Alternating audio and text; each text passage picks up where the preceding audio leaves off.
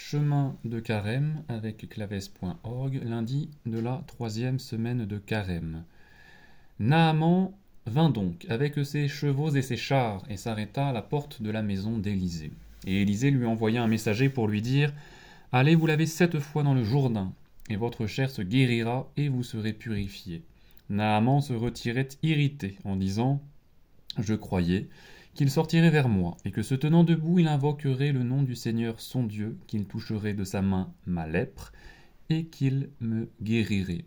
Les fleuves d'Abana et de Pharphar à Damas ne sont-ils pas meilleurs que tous ceux d'Israël? Ne puis-je pas m'y laver et devenir pur? Il s'était déjà retourné, et s'en allait tout indigné lorsque ses serviteurs s'approchèrent de lui et lui dirent Père, alors même que le prophète vous aurait ordonné une chose difficile, vous auriez dû néanmoins la faire. Combien plus deviez-vous obéir lorsqu'il vous a dit Allez vous laver, et vous deviendrez pur.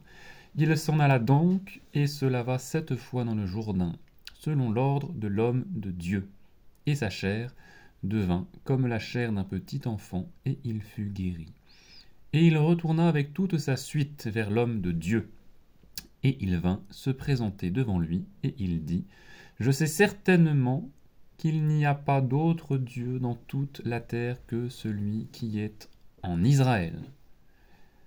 Aujourd'hui, dans sa liturgie, l'Église annonce l'approche du baptême aux catéchumènes et continue à cet effet leur instruction, en leur enrichissant le symbolisme de ce bain salutaire qui leur a été préparé par la miséricorde divine.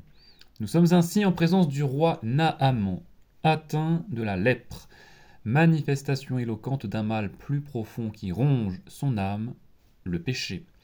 C'est en se baignant dans les eaux du Jourdain que le souverain retrouvera une chair pure et reconnaîtra enfin l'amour de Dieu qu'il s'empêchait de voir par son aveuglement et ses fautes. Oui, mais Naaman nous révèle aussi toutes les résistances qui peuvent être nôtres et qui empêchent l'effusion de la grâce en nous. Le remède proposé à sa guérison est trop vulgaire.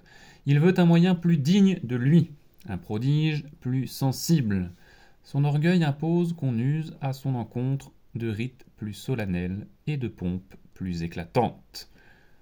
En parallèle, dans l'évangile de ce jour, on constate que tout le monde n'est pas guéri par le Christ.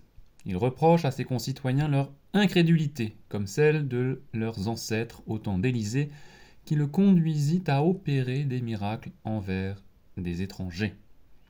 Les grâces divines, répandues parfois si abondamment sur certaines âmes privilégiées, ne trouvent tant d'autres que peu de correspondance à cause d'une tiédeur, d'une routine et d'un certain dégoût pour les choses saintes. Le contraste est saisissant. Le païen vient de loin pour chercher la guérison, pour rencontrer le Christ qui est pourtant rejeté par les siens, blasé, et qui rêverait de sensationnel pour continuer à croire. À l'instar de Naaman, demandons-nous que dois-je faire de plus pour être guéri de mon mal? Je suis catholique, je vais à la messe le dimanche, fais occasionnellement un pèlerinage, alors que faire de plus pour vaincre mon péché? Méditons ces paroles de notre Seigneur à Sainte Catherine. Elle nous donne la réponse. Fais-toi capacité et je me ferai torrent. Sans humilité, pas de salut. Notre pire ennemi ne vient pas de l'extérieur, il est en nous. C'est l'amour-propre. Il est à l'âme ce que le ver qui ronge les racines est à la plante. Non seulement il la prive de ses fruits, mais encore il la tue. Qui triomphe de lui triomphe de tout. Il est des personnes qui multiplient les pratiques de piété, les jeûnes et autres pénitences corporelles, mais qui d'autre part se dispensent de vaincre certaines petites passions, des antipathies, des rancunes. Elles ne savent pas se faire violence pour supporter quelque contrariété, pour s'assujettir à la volonté divine.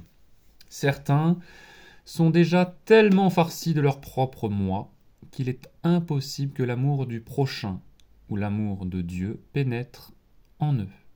C'est l'humilité qui rend réceptif aux dons d'autrui, Je ne peux pas donner si je ne prends pas.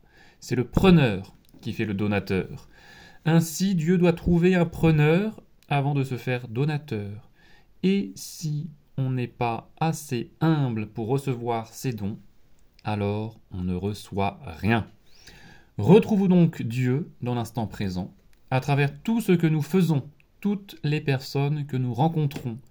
Il est là, aujourd'hui, même dans cette chose anodine, en cette personne désagréable. Il vient à ma rencontre, et moi, ma réponse sera la fidélité, la générosité et la charité. Ce que je peux faire de plus, ouvrir mon âme à la grâce.